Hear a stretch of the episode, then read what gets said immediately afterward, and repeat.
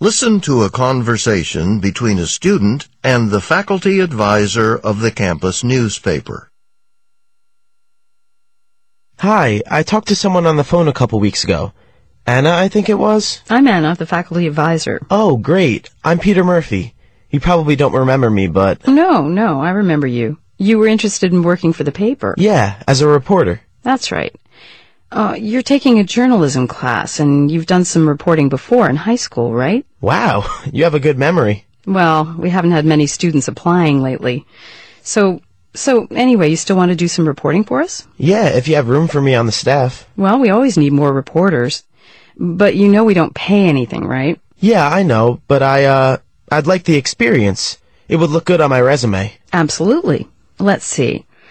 I think I told you that we ask prospective reporters to turn in some outlines for possible articles. Yeah, I sent them in about a week ago, but I haven't heard anything back yet, so, so I thought I'd stop by and see. But I guess you haven't looked at them yet. Oh, Max, the news editor, he looks at all the submissions. Oh, so he hasn't made any decision about me yet? Well, I just got here a few minutes ago. I haven't been in for a couple of days. Uh, just give me a second to check my email. Uh, eh, here's a message from Max. Let's see.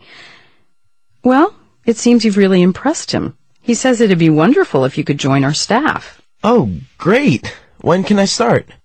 Well, you turned in an outline on something to do with the physics department? Yeah, they're trying to come up with ways to get more students to take their introductory courses. Right. Well, apparently nobody else is covering that story, so he wants you to follow up on it. Okay. Uh, what about the other outline I sent in? About the proposed increase in tuition fees? Oh, it looks like we've got that covered. So I'm starting with an article about the physics department. I guess I'd better get to work. Do you have any advice on how I should cover the story?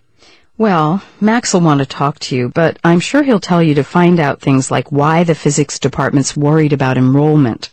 Has the number of students been getting smaller in recent years? By how much? What kinds of plans are they considering to address this problem? Right. Some of those issues are already in what I proposed. And you'll want to do some interviews. You know, what do the professors think of the plans? What do the students think? You get the idea, but But wait till I talk to Max before proceeding. right. He'll cover everything you need to know to be a reporter for us. Can you come back this afternoon? He'll be here until five o'clock.